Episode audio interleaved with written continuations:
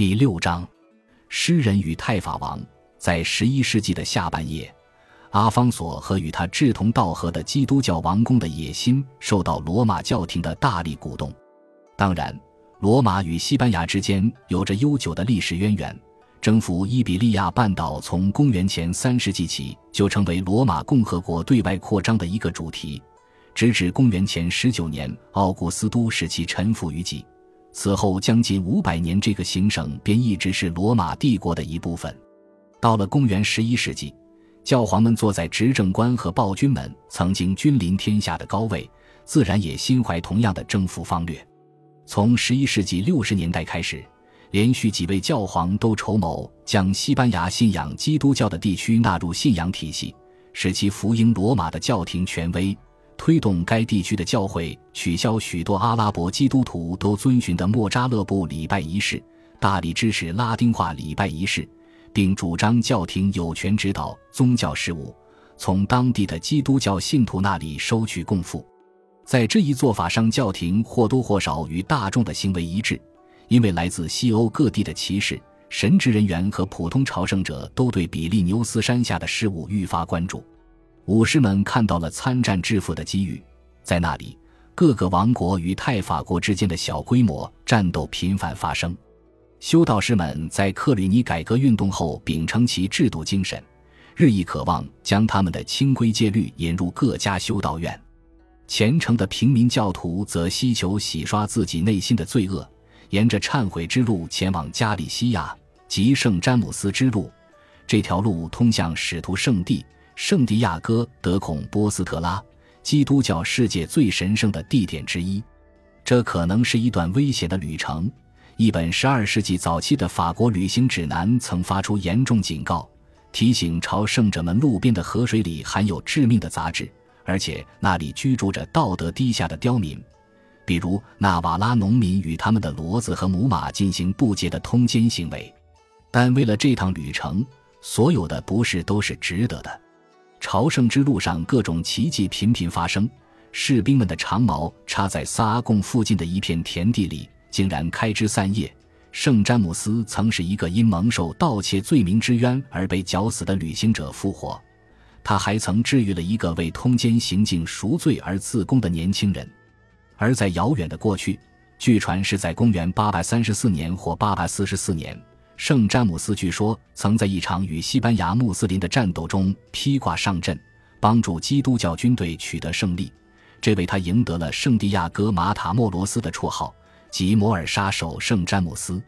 任何一位圣彼得玉座的占有者，如若对这一趋势熟视无睹的话，必然是疏忽职守。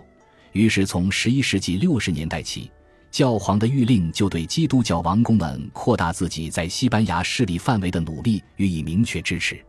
一零六三年，教皇亚历山大二世主动为那些决心前往伊比利亚的法兰西或意大利骑士赦免了部分罪过。从同一时期的其他信件中可以得知，前往伊比利亚的含义是这些骑士将与穆斯林作战。这些战士的最终目的地是忠于萨拉戈萨穆斯林统治者的城镇巴瓦斯特罗。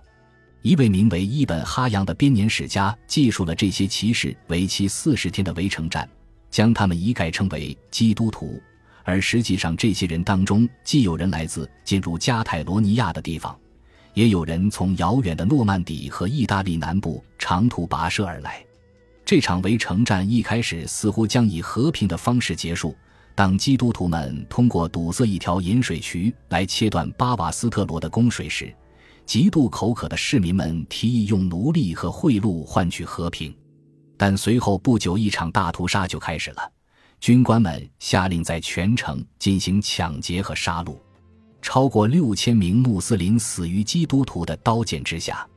伊本哈扬写道。他详细记述了巴瓦斯特罗的居民由于恐慌而向城墙和城门奔逃时互相踩踏，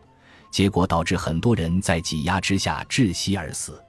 军队的暴行还包括在父亲面前强奸他们的女儿，在丈夫面前强奸他们的妻子，以及无情的杀害平民。这位编年史家将这种暴行称为“基督徒一成不变的习俗”。